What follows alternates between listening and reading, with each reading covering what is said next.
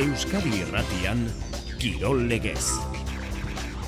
Arretxuri behar, arratxaldeon. Baita zuri ere. Gaur e, frontoira begira, ez da? Bai, peio etxe berria kaproba egitekoa zuen, egin du eta bere ikusi du eskuin esku hori ez dagoela jokatzeko moduan, zauria bi puntu horiek irikitzeko arriskoa bada, eta bihar ez jokatzea erabaki du peio etxe berriak bere tokia, zabalak hartuko du, beraz, zabala eta zabaleta izango dira bikotea osatuz, bihar sextaon jokatuko den seigarren jardunaldiko partida.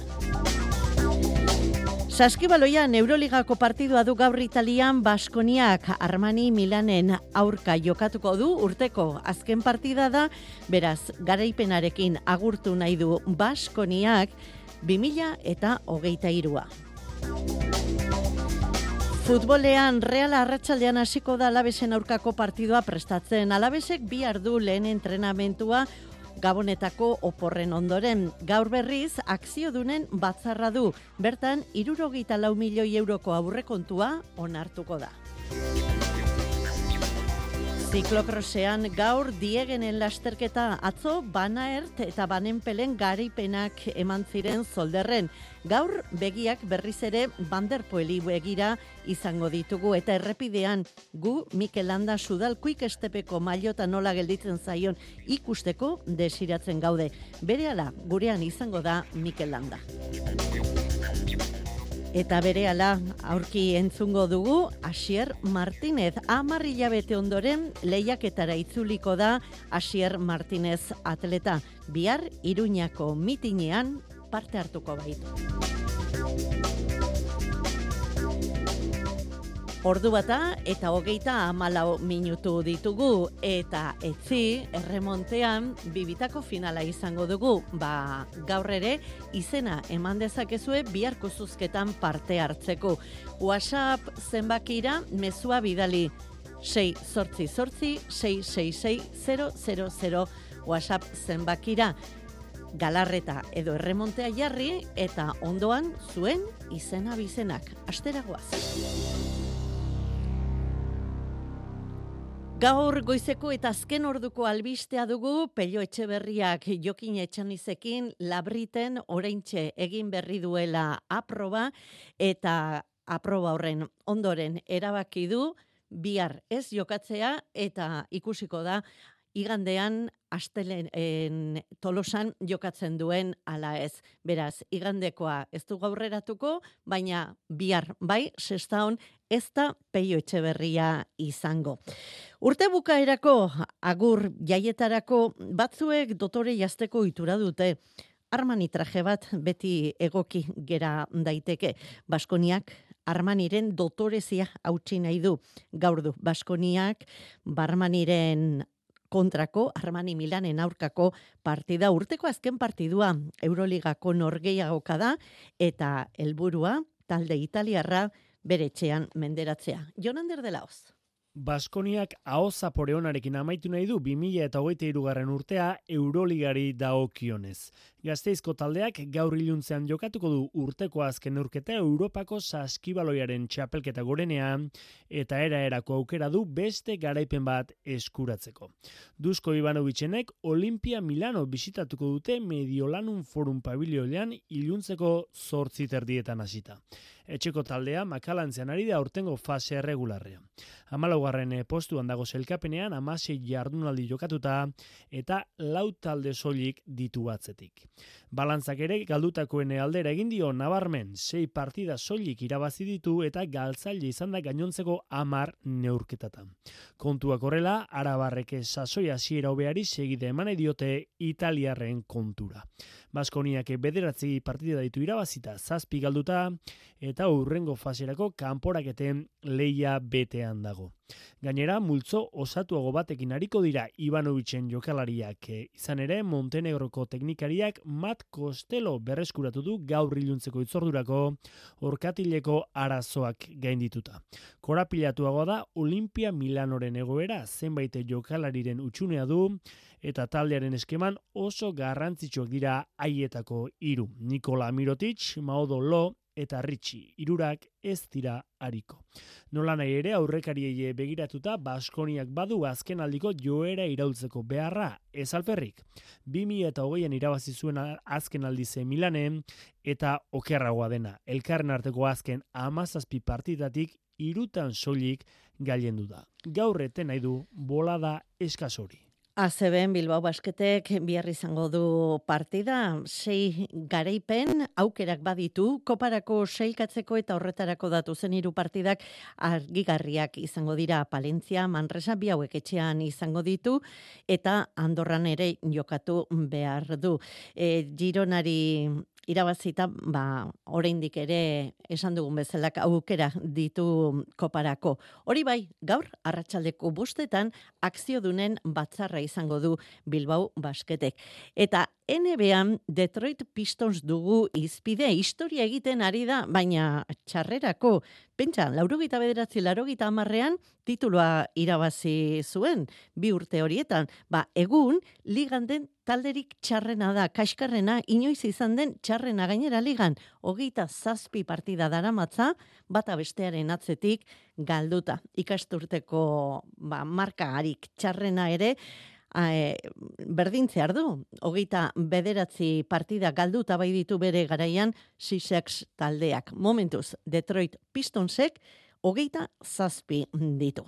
Bihar, bestalde, Nafarroko Atletismo Federazioaren mendeurren ospatzeko, Navarrarenan goi-goi mailako atletismoa izango dugu dena pres da bertan. Ezoiko mitin honetarako gauza asko ditu mitin honek erakargarriak, baina zerbait nabarmentzekotan Asier Martinezen parte hartzea nabarmendu nahi dugu. Urte zaila izan du, eragozpenak gain ditu eta berriz ere lanean da, bueltan da, berak orain gutxi sare sozialetan esan zuen bezala. Eta bierra hasiko du denboraldia Europako txapeldunak eta munduko brontzeko dominaren jabeak. Iñaki berastegi. Lesioak eta kirolarlotik kanpoko arazoak direla medio 2008ko demoraldian ia lehiatu ere ez da egin Asier Martinez. Lumbalgi arazoekin, uko egin zion otxaian Istanbulen egin zen Europako pista estaliko txapelketari ondoren, bestelako arazoak izan zituen eta beraz, amarri hilabete baino gehiago daramatza bat ere lehiatu gabe. Ez dago euneko eunean, ez da gutxiago ere, baina bere entrenatzaile François Beorinanekin azken astean,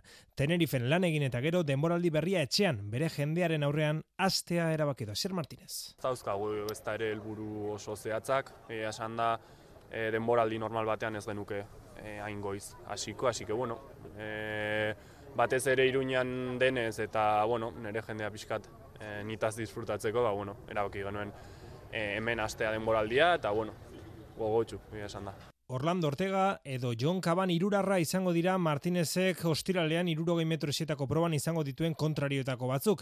Kirola arloan esan bezala ez dauka helburu zehatzik zizortarrak, baina aurreko sasoi eskaxarekin apurtzeko lehen urratsa eman nahi du iruñean. Helburua ez da pista ez tali dotore bat egitea baizik eta bueno, nola bait eh, aurreko ziklo txar horrekin pa, ba, pixkat e, dinamika hori apurtzea eta batez ere ba, bueno, sentsazio onak akumulatzen joaten, batez ere ba hori e, bertan udan izango dugun uda intenso horrekin ba pixkat harremantzen hasteko eta eta bueno batez ere hori esan bezala ziklo txarro horrekin apurtzeko Bere jende aurrean lehiatzeko gogoagatik egingo du debuta sasoi honetan etxean, baina aldi berean Navarra Indoor Athletics mitinaren erakargarritasunare azpimarratu du atleta Nafarrak. Bai, batez ere ez delako mitin tipiko bat, e, normalean ba, bueno, ez dira horrelako e, ikuskizunak montatzen atletismoaren inguruan eta nik uste batez ere beste mitinetaz ez berdinduko den e, zera errealitate ura izango da batez ere nabarmenduko dena ostiralean hemen. Behin eh, ostiralekoa eginda, Martinezen denboraldiko lehen helburua urtarriaren hogeita sortzean baldarroin Frantzian egingo den mitina izango da. Txirrendularitzan, egun bereziak dira hauek urteko azkenak, berriko lehenak, batzurentzat aldaketak datoz eta hilaren batetik aurrera jazkera goitik bera aldatuko dute zenbait txirrendularik. Adibidez, horietako bat, Mikel Landa. Arratxaldeon, Mikel. Arratxaldeon. Erropa berria guzti guztia prest urte berria egunean estreinatzeko? Bai, bai, e, gogotu eta, bueno, ilusio handiarekin, ez, e, ba, ibilera berri hau azteko. Amalaugarren denboraldia izango da, hortxe pelotoi profesionalean, ja, veteranoen multzoan sartuta zaitugu. Bai, bai, denbora pasatu da. Gazte itxura Eh, daukazu, baina aitortu behar da. Bai, bai, bueno, e, bat zorionez, ba, lehenengo urteetako ilusio berdina mantentzen dut, beraz, ba, bueno, oso pozik jarraitzen dut. Aldaketa etorriko da eta aldaketa behartzen nuen. Bai, bai, behar nuen, ez, e, bueno, azkenengo urteetan, hori, bareien egon naiz beti, eta, bueno, behar nuen beste, beste ambizio batzuk, beste taldekide batzuk, eta, bueno, ba, zorionez, quick stepen, bueno, oso ondo sartu naiz, eta momentuz dana oso ondo da. Aizu, kuriositatez, nola bizi izan zenuen Sudal Quick Step jumborekin batuko zela, etzela, nola bizi izan zenuen novela hori? Bueno, hasieran ez nion kasu handirik egin, baina bueno, gero egunero ikusten genituen ba albiste berriak eta bueno, ba pizka bat ere izan nuen, baina bueno, zorionez ba dena ondo bukatu zen, uste dute ba denok gehienok nahi, nahi genuen bezala, ez, e, taldea mantenduz, beraz ondo. Mikel, Eban Poelek mendian berari laguntzeko nahi zintuela eta lehenengo aukera Mikel handazela. Taldean izango duzun egin beharra hori izango da, Eben Poeli mendian laguntzea? Bai, batez ere hori, ez, e, bueno, zurra dauka helburu bezala aurten eta bueno, ba berarekin egongo naiz ba, hori, momentu klabeetan batez ere amendiko etapetan. Aze sortea izango duen Eben Poelek. Aizu Mikel, eta zuk galoiak non izango dituzu?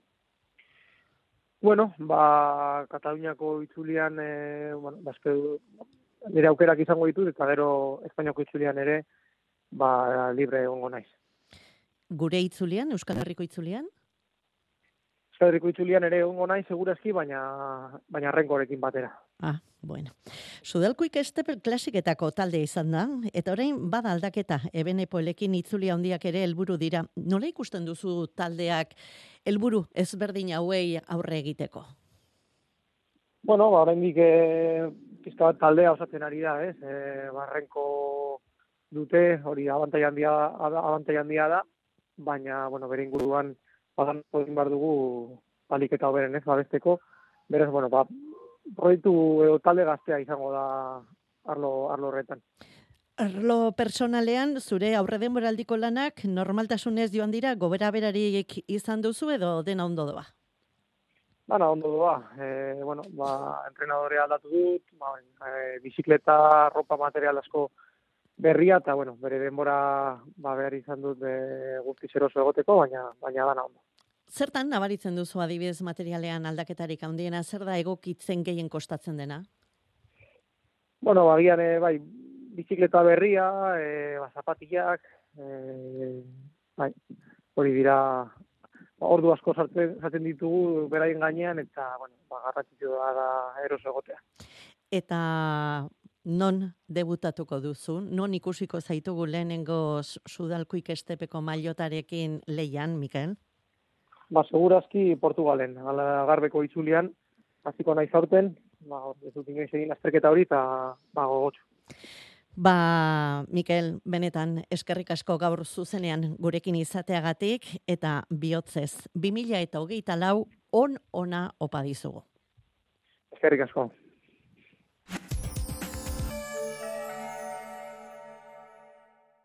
Zientzia, teknologia eta berrikuntzako plana Euskadi 2030 mar. Euskadi zientifikoa, teknologikoa eta berritzailea. Eta talentua guztiaren oinarria. Amazortzi mila zeieun milioi euroko inbertsioa. Partekatutako konpromisoa berrikuntzan liderrak diren Europako eskualdeen artean kokatzeko. Eusko Jaurlaritza, Euskadi, auzolana. Bertako... Txapela, eskolariak, bertakoak dira. Gureak, bertako bezala, igogailuen mantentzelan zerbitzua eskaintzen duen bertako enpresa. Bertako pertsonei lana eman eta bertako kausa sozialak babesten dituena. Aurrekontu eskatu eta satos bertakora. Bertako, liderrak zuri esker. Bertako...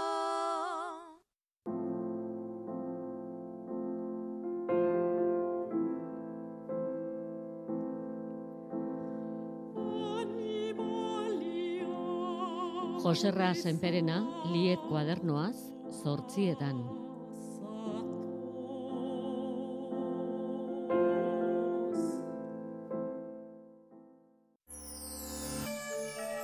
Euskadi Irratia. Bizikletan jarraitu behar dugu, baina ziklokrosa aipatzeko, bere ziklokrosak bere lasterketa maratoiarekin segitzen baitu. Atzo, superprestigioko lasterketa bat gaur beste bat izango dugu. Atzo zolder eta gaur diegen. Atzo zolderren ederki aprobetsatu zuen bana ertek banderpuel etzela. Bana ertek irabazi zuen zortzi segundo atereaz iserbiti. Gaur, bana ertek atxeden hartuko du, diegenen, baina gaur, banderpuel eta pitkok parte hartzaileen artean izango dira, eta seguraski podiunean ere bai. Banderpuel bai behintzat, gauzak ondo, beste guztia baino askoz ere gehiago dela, erakusten ari baita, lasterketa joan lasterketa etorri. Emakumezkoetan, lasterketa ikaragarri ikusi genuen atzo, Banenpel eta Albaradoren artean. Esprintean, berrogeita bederatzi minutuko lanaren ondoren, esprintean erabaki zen garaipena eta Banenpel izan zen garailea. Gaur beraz, diegen dugu eta ikuskizuna gaur ere ziurtatuta izango da. Eta gurean, agortu da larun batean abadinon jokatuko den Euskadiko txapelketan parte hartzeko izena emateko epea. Gizonezkoetan, errepideko ziklokroslari batzuek, eman dute izena, errepideko txirrindulari batzuek ziklokroserako eman dute izena. Adibidez, Gorka Izagirre, Jonathan Lastra, Oier Lazkano, Omar Fraile edo Mikel Mujika abadinon izango dira.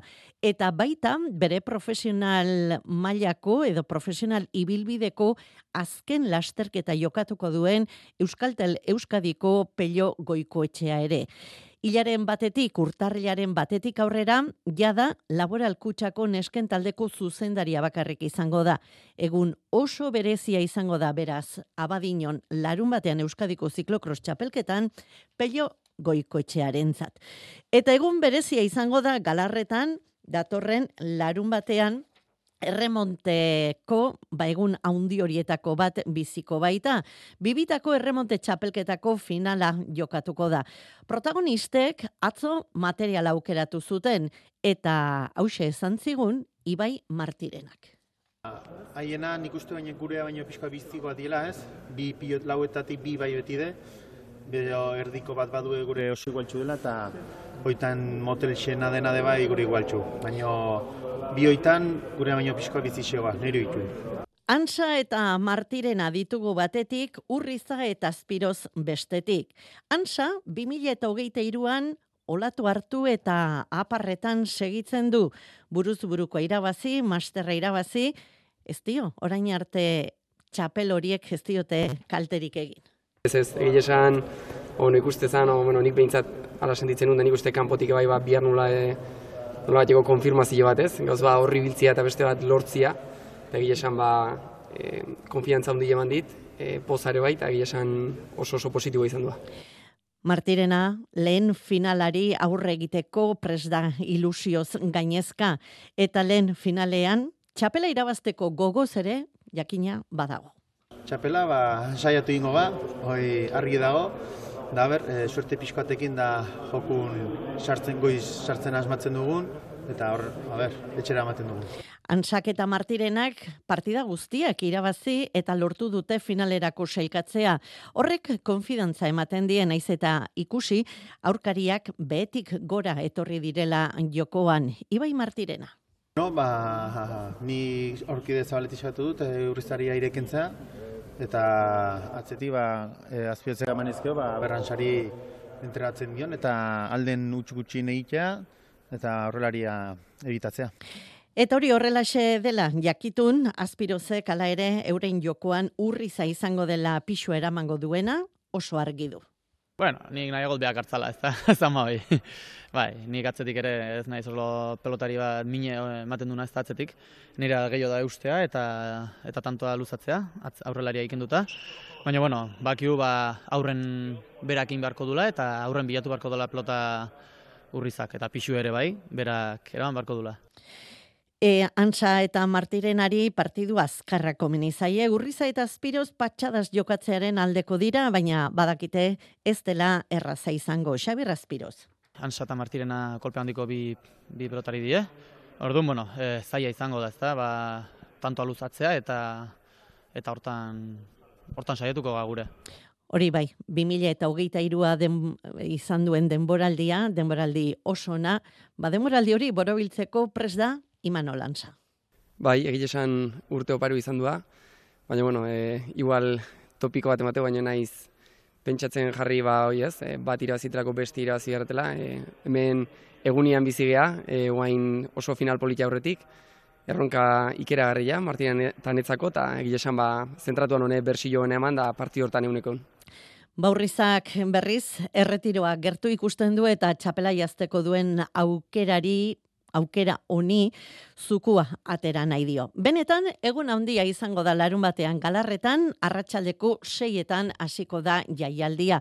Gogoratu, bi lagunentzat bina sarrera zozketatuko ditugula bihar, eta galarretako ikuskizuna, ez baduzu galdu nahi, bidali ezazu, mezua gure WhatsApp zenbakira galarreta edo erromentea, erremontea barkatu jarri, eta gehitu zuen izan abizenak jasotako mezuen artean, bihar bi saridun izango ditugu. WhatsApp zenbakia, oraindik ez badakizue, hause 6 sortzi sortzi 666 eta benetan merezi du galarretako jaialdiak.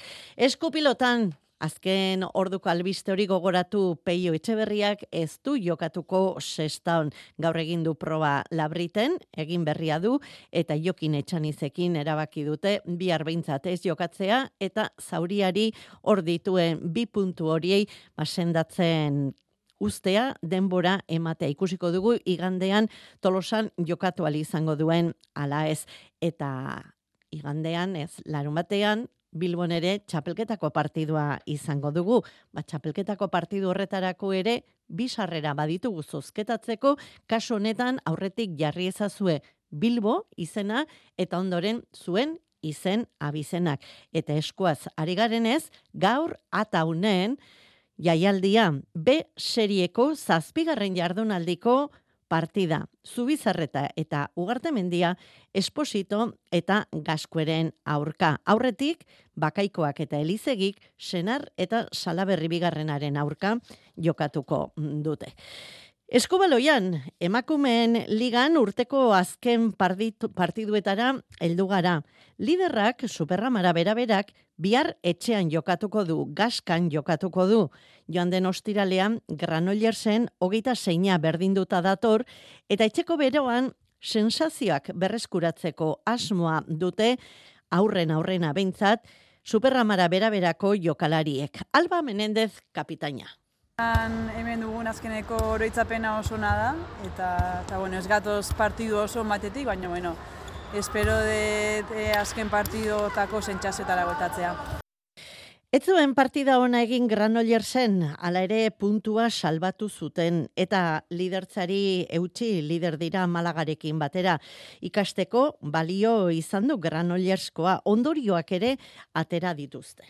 Gehien bat ikusi zeak atx ingenitun e, bagenekin talde zaila zala, kantxa zaila zala, eta bueno, ba, ez ginen partiduan guztiz ondo, ondo hasi, da nik uste ba horrek eraman gintula ba, ba empate hortara. Elda, seikapenean amargarrena da eta eldaren, alakanteko eldararen aurka jokatuko du bihar gaskan superramara beraberak. Elda esan dugun bezala, amargarrena da seikapenean, lau puntu ditu, baina ez da partidu erraza izango, eskubaloi ona egiten du elda taldeak. Alba Menendez. Eldako taldeak ondo jolazten du eskubaloira, e, nik uste dituen puntuak baino puntu gehiago merezi dituela bere jokoagatik eta eta bueno, han ikusi genuen baien etxean gauzak zai jartzen ditula eta espero dut eostiralean hain zailez jartzea, baina nik uste partido polita izango dela. Iluntzeko zortzietan jokatuko du beraberak gaskan eta arratsaldeko seietan replasa betionakek etxean du partida iruñean. Oso partidu zaila. Gipuzkoarrekin lidertzan den Malaga hartuko bai dute urtea bukatzeko.